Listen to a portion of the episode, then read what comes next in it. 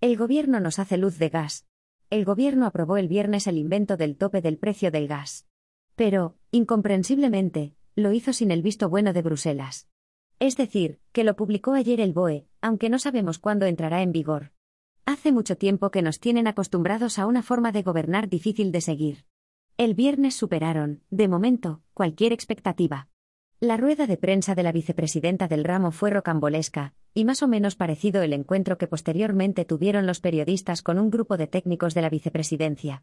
Fue tan surrealista todo que hoy no sabemos ni cuándo, ni cómo, ni quién va a pagar la diferencia que sin duda habrá entre el tope de 50 euros y el precio real del gas en los mercados. Nos tememos, como hemos venido intuyendo en estos casi dos meses, desde que Sánchez lograra lo de la excepción ibérica, que lo acabaremos pagando todos los consumidores. La realidad es que se ha aprobado el tope del gas, pero sin el visto bueno de Bruselas, que no se ha conformado con decir que aún faltaban muchos detalles técnicos, sino que ha exigido que se acabe con la tarifa PVPC, la que se marca con el coste diario y por horas y en la que, por cierto, están las personas vulnerables acogidas al bono social. Todo parece un despropósito. Y lo es. De hecho, la vicepresidenta Rivera y sus técnicos se han mostrado incapaces de ofrecer a los periodistas una fecha para la aprobación definitiva. Días o semanas, ha dicho Rivera.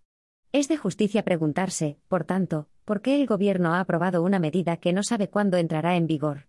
Lo que sí se sabe es que a la orden ministerial que verá la luz cuando Bruselas dé el ok definitivo, le van a llover las demandas de empresas e inversores, y quizás el tope del gas jamás entre en vigor o cuando entre descubramos que cualquier parecido con lo que nos han estado vendiendo estos dos meses será pura coincidencia.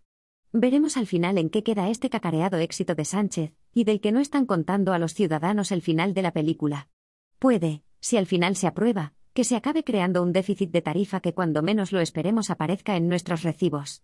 El sueño que nos han contado de que la factura de la luz se reduciría a la mitad puede acabar en pesadilla y de las peores.